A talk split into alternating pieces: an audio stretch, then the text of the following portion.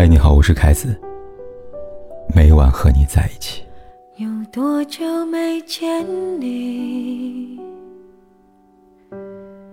以为你在哪里？热播剧《小舍得》终于迎来大结局。南丽和田雨岚一度水火不容，两个塑料姐妹花竟然相互包容和解了。对于曾经插足自己家庭的继母，南丽也选择了和解。精明好胜、攀比心强的田雨岚，竟能开始接受孩子的不完美，任其发展。在大城市努力扎根的米涛一家，也在很多好心人的帮助下搬进大房子。有人说，结局为这个各个家庭都设计好了最圆满的结局，太理想化了，让人大失所望啊！的确，电视剧放大了人性最善良的一面。也掩盖了那些藏在人身上的恶。生活中真正有此完美结局的人生有多少呢？剧已落罢，回归寻常生活本身，这七条有深意的扎心的真相，却值得每个人收藏。你永远想象不到，孩子有多爱你。夏俊山是出了名的女儿奴，从来不对孩子发脾气，直到辅导画完写作业。发现他磨蹭拖拉，态度不认真，甚至还偷懒看漫画，他没忍住，中环发了脾气。孩子一度被骂得呕吐。夏俊山原本以为女儿会记恨他，再也不跟自己亲了。可没想到，孩子一觉醒来，还是搂着他说：“最爱爸爸了。”很多时候，我们总会感慨，孩子理解不了自己的苦心，殊不知，孩子远比我们想象中更体贴，更暖心。我们打骂孩子，他哭着还要你抱；无论父母什么样子，他都不会嫌弃你。看见父母受委屈，再小的身板也要为你挺身而出。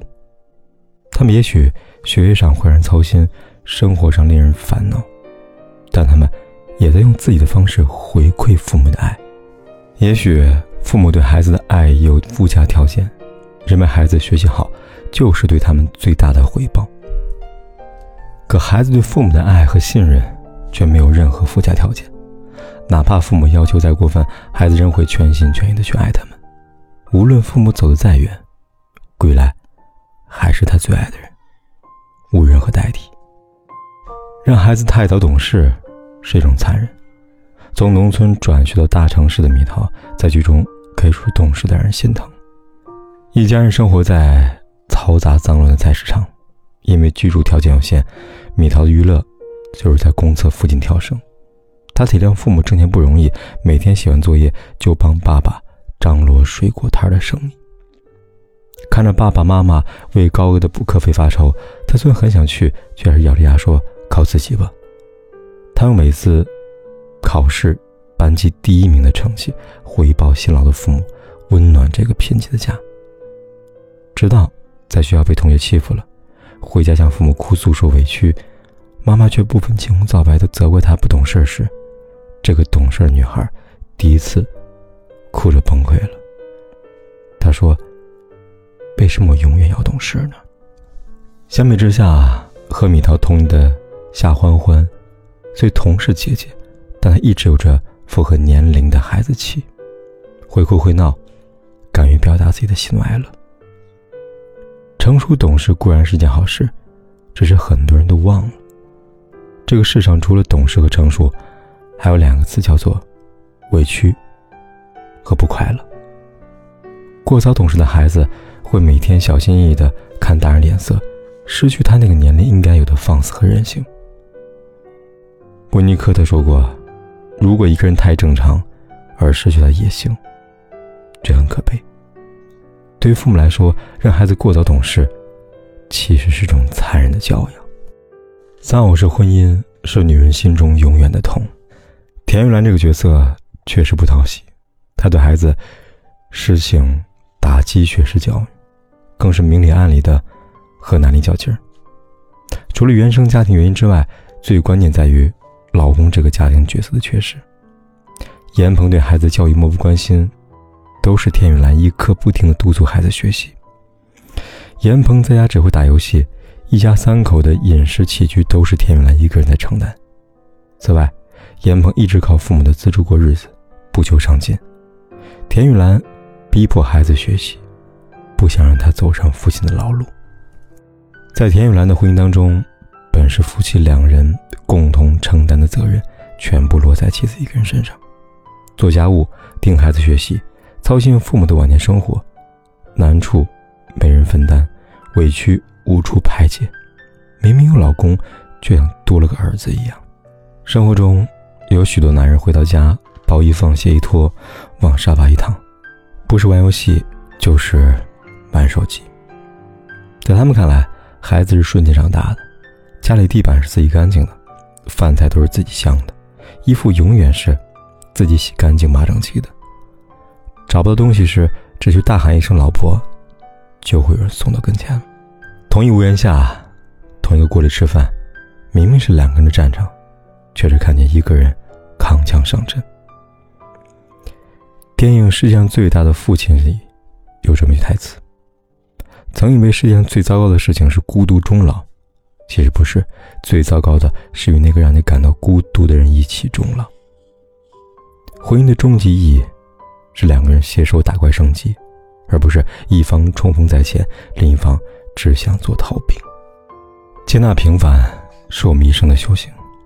很多人活得焦虑的根本原因，在于他们接纳不了自己的平凡，无法和自己和解。而田玉兰从幼儿园开始，几乎每天都带着孩子，自由奔赴各种辅导班，为的就是体现自由的优秀，也能在家宴上更胜男离一筹。当自由成绩退步时，田玉兰的天仿佛都塌了，各种门路的寻找，授课大神。一向追求素质教育的夏君山，听到老师评价欢欢的脑袋不灵光，气得跟老师大打出手。夫妻俩也开始各种报补习班，甚至亲自上阵辅导。看到欢欢不上进，两人再也佛系不起来了，大发雷霆。父母不能接受孩子的平凡，本质上是无法接受自己庸碌的一生。我们没有完成的梦想，没有走完的前程，总想着让孩子替自己来实现。可如果健康，如果快乐，如果没有违背自己的心意，我们的孩子又何妨做一个善良的普通人呢？能叫孩子把平凡的每一天过好，就是我们这辈子做的最不平凡的事情了吧？学会退出是做父母最高的境界。田兰的公婆之所以看不上他，一方面是因为他的妈妈曾插足别人的婚姻，另一方面是看不起田兰的工作，想让他生二胎，每个月。公婆都会借口不会网上转账，直接上门给夫妻两个送生活费。可实际上呢，他们是在用这样的方式来打压田雨兰的气焰，让她明白眼下的好生活都是靠他们给的。婆婆甚至还讥讽她说：“小门小户出身，改不掉气候后的吃相啊。”听闻孙子成进步了，就夸田雨兰是自家的功臣；而孩子一旦出了问题，就怪当妈的。太恶毒。很多父母在孩子结婚之后依然不愿意放手，常常对他们生活指手画脚，都想掺和一脚，却不知这种没有边界感的参与，只会养出巨婴式的儿子和怨气满满的儿媳。父母到了晚年，学会得体退出，其实是一种成全和尊重，也是和儿女相处的最高境界。不懂放手的父母，对孩子来说反而是一种负担。原生家庭的伤，要靠自己去疗愈。夏君山的童年是灰暗的，他一直活在父母的否定和责备当中。和母亲再一次不欢而散之后，他带着儿子离开，却在儿子的口袋里发现了妈妈偷偷塞进来的手套。他这才了悟，原来妈妈一直爱自己，只是他不会表达。他像小时候那般主动拥抱了母亲。也算是和过去的自己和解了。很多人过得不好，都会习惯性的归因于原生家庭，但童年受伤，并不妨碍我们拥有更美好的人生。它最多只是你的前半生，而成年后你的人生如何，你的家庭如何，选择权都放在你自己手上。生活本就是一个边走边自愈的过程，当下的生活可能不是你想要的，但明天的生活。你可以去创造。东野圭吾说：“谁都想生在好人家，可无法选择父母。发给你什么样的牌，你就只能尽量打好的。和原生家庭和解，和父母和解，最起码和自己和解。别让自己变成曾经最讨厌的样子，更不要把伤害传递给你的孩子。生活有舍才有得，要得需先舍。一直处于进攻状态的天宇蓝学会了舍，也学会了后来的得。他舍掉了急不可耐的功利心，得到儿子老公贴心；他舍掉好强斗胜的攀比心，得到南丽和南建龙的诚心。有些人总放不下过去，放不下一些人一些事，让自己整天忧心忡忡的。殊不知，凡事有舍才有得。不舍，便不得。舍去一点点欲望，得到的是生活的快乐；舍去一点虚荣，得到的是家庭幸福；舍去一点执念，得到的是人生的释怀。人生完美的事太少，我们不能什么都想要。什么都想要的人，注定患得患失，什么也得不到。人得知足，更得惜福。知乎上有人这样提问：为什么物质生活越来越好了，人却过得一点不开心呢？一位高赞回答是这样说的：人的欲望是无穷无尽的，有了好的，想要更好的；有了更好的，想要最好的。可回头想想，生活确实很难，但好像并非那么不堪。我们拼命追求的学业、事业、家庭，似乎过了十年、二十年，就自己找到路了。人生有憾，矛盾交缠。每个人活着的目的不同，方式也不同。我们要学会给自己的生活加个滤镜，体谅父母的不容易，接纳孩子的不优秀，包容爱人的不完美。那些一地鸡毛的繁杂当中，总有些亮光，让我相信，只要敞亮的活着，真正的爱着，不懈的努力着，明天一定会更好。愿我们都懂得和过去和解。爱惜现在的人，相信未来的一切。愿我们都懂得舍眼前一小步，换人生一大步。么长，回头就看到你。过去让它过去，来不及。从头喜欢你，白云缠绕着蓝天。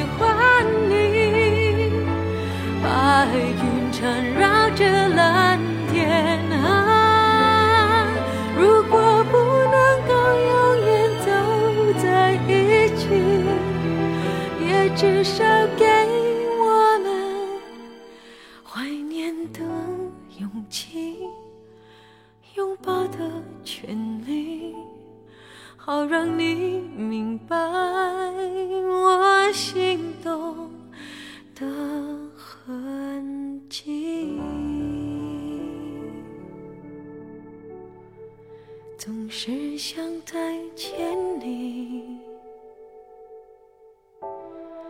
还试着打探你的消息，原来你就住在我的身体。不管天有多黑，夜有多晚，我都在这里，跟你说一声晚安。